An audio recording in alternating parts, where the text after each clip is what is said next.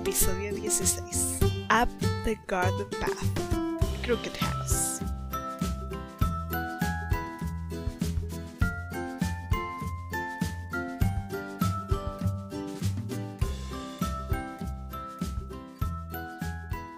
Bienvenidos al episodio número 16 de Pelis para Casita.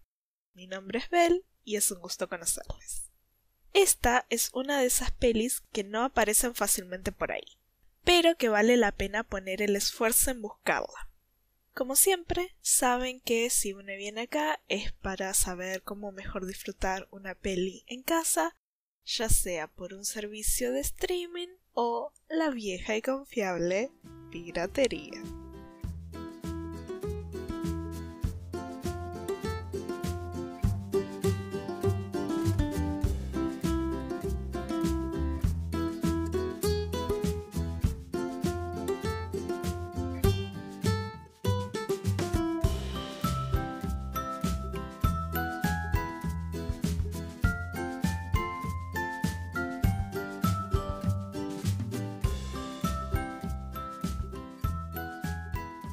Esta es una peli basada en una novela de Agatha Christie. Es una de las buenas porque no está Hércules Poirot. No sé ustedes, pero yo no lo aguanto Hércules. O sea, sé que va sin la S, pero whatever. Es súper engreído y siempre se tarda el triple en llegar a lo que es importante y ahora que lo pienso, es como si estuviera haciendo una burla de otro detective que conozco. Sherlock. si es esta la razón, la perdono a Agatha Christie. Lamentablemente, este no es eh, Miss Marple. Eh, creo que porque si ella hubiera estado en el misterio, duraría menos de un día o sea, dos páginas. Pero bueno, es con un detective privado que no conoce a nadie, Charles Hayward, que por lo que busqué en internet solo aparece en esta novela, así que ni Agatha lo quiere. Dicho esto, la peli es interesante y está bien hecha. Te mantiene entretenida si buscas resolver las cosas antes de que te den todas las pistas, pero tampoco te sentís presionada a resolver el misterio antes de tiempo. Crooked House es su título original. La casa torcida, la casa torcida es como le pusieran en español. Es una peli británica estadounidense de misterio dirigida por Giles Packet Brenner, que dirigió pocas pelis y la única que más o menos conozco es Dark Places con Charlize Theron. Nunca la vi, la tengo de buscar pelis. Los protagonistas son Max Irons, que estuvo en La huésped, La Dama de Oro y La Buena Esposa, entre otras. Terence Stamp, de La Mansión Embrujada, Sí Señor, Big Eyes y Miss Peregrine y los Niños Peculiares. Glenn Close, que ya sabemos estuvo en muchas pelis distintas como Tarzán, Guardianes de la Galaxia, La Buena Esposa, etc. Gillian Anderson, de reconocida fama por los expedientes secretos X, y también estuvo en Hannibal, la serie, American Gods y Sex Education, entre un montón de pelis y series más, y otros actores.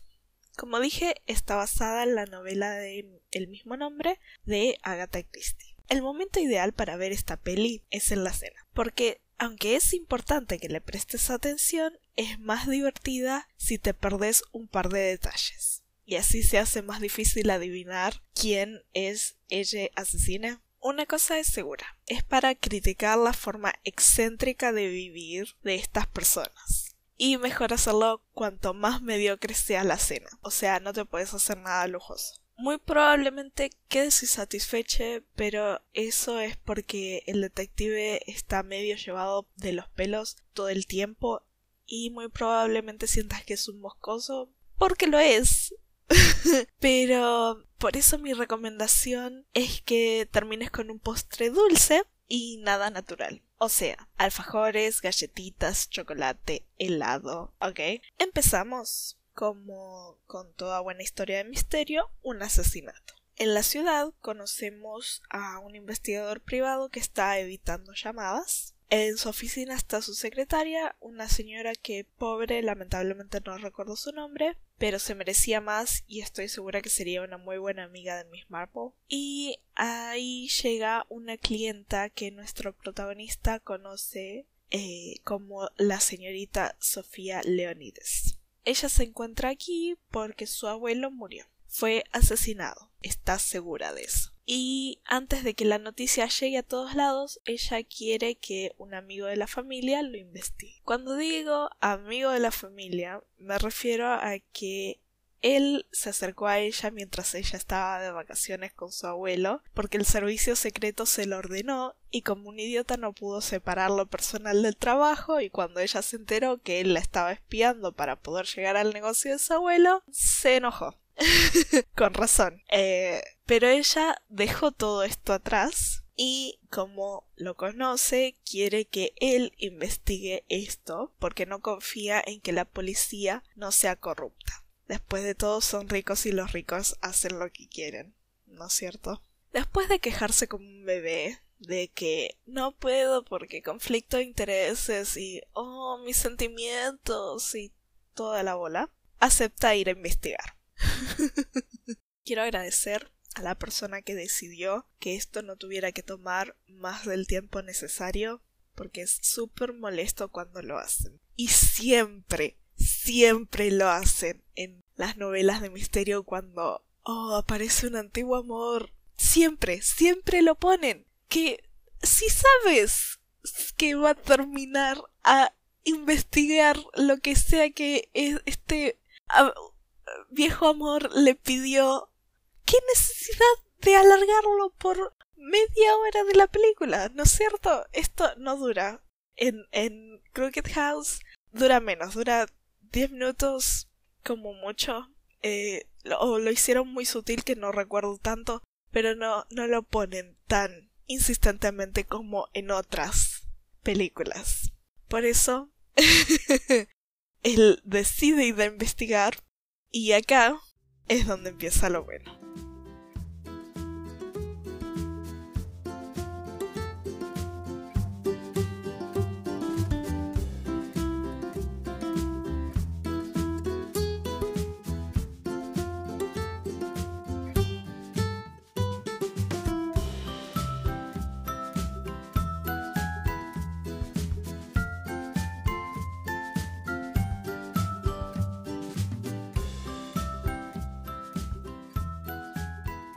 Cosas que hay que saber, aka spoilers. Si no quieres spoilers, te recomiendo que saltes a la sección Trivia y Popurrí. Primero, cuando Charlie, Max, llega a la mansión, conocemos a Lady Edith Glenn, que está deshaciéndose de topos con una escopeta. Y de una ella le aclara a Charlie que uno, toda la familia sabe que él y Sofía estuvieron involucradas. Dos, no se tiene que dejar llevar por lo que está en la superficie. Y tres, todos odiaban al muerto. Eh, desde una ya amamos a Lady Edith porque se establece como la matriarca removida de esta eh, familia y es una de los pocos personajes que tienen cerebro. Al conocer a la familia, él se da cuenta que el señor Leonides, la víctima, el cadáver, whatever, les dijo a todos que si modificaban la insulina con sus gotas para los ojos, lo podían matar. Y para ser el blanco más fácil que existe en el universo, la semana anterior a que lo mataran, provocó a todos sus hijos y nietes, porque al parecer le gustaba ser abusivo. ¿Mm? Les sospechosos son los hijos, el mayor, que odiaba al padre, al muerto, al cadáver, whatever, porque le dio la empresa al menor y no quería apoyar su carrera de escritor director de obras de teatro. El menor tenía a la empresa en bancarrota y hace un tiempo que quería irse del lado del padre, y su esposa, que entre paréntesis hizo de Mary en la serie Sherlock, es una botánica que tiene acceso a plantas venenosas. La segunda esposa del señor Leonides, que fue la última que lo vio con vida y la que le dio la inyección que lo mató, puede ser la beneficiaria de toda la fortuna, pero al mismo tiempo está teniendo un amorío con un maestro que trabaja en la casa y por esto el resto de la familia la cosa. Esos tres son les sospechosos. Aparte de Sofía y Lady Edith, la otra única persona con cerebro en esta casa es Josephine, que es la hija menor del hijo mayor. Eh, eh, ella está interesada en todo lo que es el trabajo de detective y se ofrece a ser la Watson, entre comillas, de él. Y como es tan buena, le da un par de ayuda con lo que es los secretos y chismes de la casa.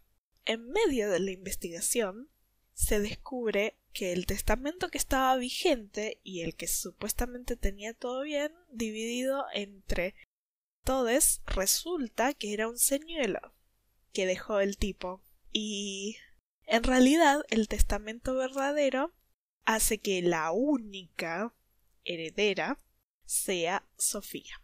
Lo que hace que Charlie sospeche de ella también. Antes de que me olvide, Josephine le dice a Charlie sobre el amorío que tenía y que tenía pruebas de ello. Entonces matan a la niñera porque querían matar a Josephine. Y el que creo que es el jefe de policía, Terrence, le dice a Charlie que está involucrado emocionalmente. Pero entonces encuentras las cartas entre el maestro y la segunda esposa y les arrestan. Charlie no está convencido de que ellas sean les asesines y Josephine le dice que ella sabe bien quién es ella es verdadera asesina. Porque ella es Sherlock, ¿ok? Y él es Watson. Y Charlie se enoja. Y le dice que le tiene que decir quién es. En ese momento llega Lady Edith y le dice a Charlie que se está portando como un mocoso, cosa que lo estaba haciendo. Eh, se puso al nivel de una nena de 13 años, ¿ok? Entonces Lady Edith se lleva a Josephine.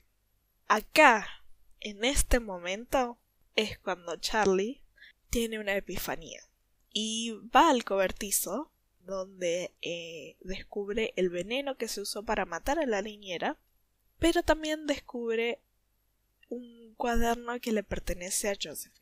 Con esto creen que Lady Edith es la asesina y quiere matar a la nena.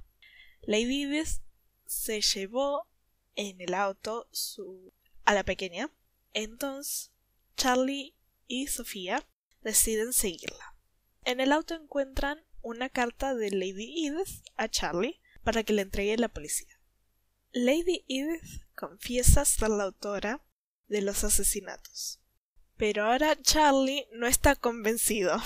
Este, este pibe no, no tuvo una idea de nada en toda la película. Si no hubiera sido por esta carta, no sirve para ser detective privado. Y onda, no lo dije antes, pero lo voy a decir ahora porque se lo merece. Todas las llamadas que él estaba evitando era de gente que le decía, uy, perdí a mi perro, o uy, me puede ayudar con, no sé, eh, este vecino que es insoportable, o algo por el estilo. Y los estaba evitando porque él creía que se merecía tener más como detective. No, sos un mocoso que no sabe hacer nada. Si no fuera por esta carta no te darías cuenta. Pero bueno, tiene la carta, piensa que no es Lady Edith, entonces le dice a Sofía que lea el cuaderno, a ver si así encuentran alguna otra evidencia. Y ahí, ahí es cuando nos revelan que Josephine mató a su abuelo. Porque él le dijo que nunca iba a ser una bailarina de ballet, porque no tenía el talento para ello. Inculpó a la segunda esposa y al maestro porque ella era más inteligente que ellas, y mató a la niñera porque se había vuelto demasiado interesada en lo que ella hacía y tal vez podría descubrir que ella era la verdadera asesina. Cuando por fin logran tener en vista el auto de Lady Edith, no llegan a frenarla porque ella estrella el auto con ellas adentro en el fondo de una cantera. Y ahí termina la película, con Sofía y Charlie abrazadas, consolándose mutuamente. Como dije, si Miss Marple hubiera estado involucrada en esto, ella hubiera visto a la nena y resuelto el caso en el momento. Pero lamentablemente es Charlie, que fue engañado por una nena de 13 años. ¿Entienden?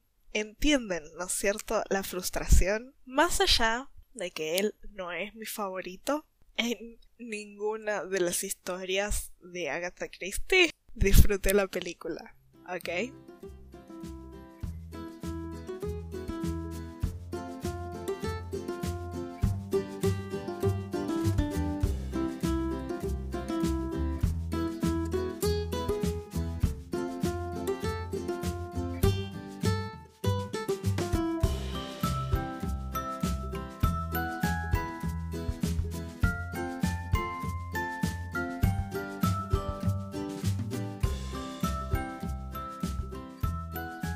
Trivia y popurrí de todas las novelas que escribió Agatha Christie, esta es su favorita. Yo creo que porque los personajes que comprenden a los sospechosos eran interesantes y pudo divertirse. También quiero creer que es porque le quiso darle un arma a Miss Marple y nunca lo pudo hacer y lo logró con Lady Edith. Porque seamos sinceros, acá eh, Miss Marple siempre fue directa al grano y nunca tuvo pelos en la lengua, pero Lady Edith es como Miss Marple llevada a la potencia 100 y me encanta. Todas las demás items son sobre errores o diferencias de la novela con la película. Lo cierto es que hay un par de actores que participaron en la peli que ya habían estado en adaptaciones de Agatha Christie y también habían trabajado juntos de alguna otra forma, así que decidí resumirlos todos en este punto porque la verdad no me interesan las diferencias entre el libro y la película. Eh, son detalles mínimos, no es que drásticamente cambiaron a un personaje o algo. Eh, y, oh casualidad, actores trabajaron en otras películas. Oh. no, no es muy interesante, por eso todos en este ítem. Entonces voy a contarles algunas cosas sobre Glenn, ya que estamos haciendo 10 episodios de ella. Eh, ella es la fundadora de Bring Change to Mind, una campaña para erradicar el estigma y discriminación que rodea las enfermedades mentales. Dice que se inspiró en su hermana Jessie, que tiene el desorden bipolar, y me parece que es genial. Hay siempre que estudiar más sobre lo que es las enfermedades mentales y cómo afectan a uno en la sociedad. Eh, también se considera una aliada del movimiento LGBTQ y durante su carrera interpretó a varios personajes que podrían considerarse lesbianas, bisexuales o transgénero. Eh, por esto ganó un reconocimiento de GLAD, eh, Gay y Lesbian Alliance Against Defamation, Alianza Gay y Lesbiana contra la Defamación en español. Lo dije absolutamente mal, lo lamento, es que puse una I en vez de and y bueno. GLAD reconoce y premia a los miembros del mundo del espectáculo que hayan apoyado los derechos de la comunidad LGBTQ. Entonces es algo importante. Esos ítems quería decirles de Glenn que me parecen interesantes eh, y eh, como conocerla un poco más, ¿no es cierto?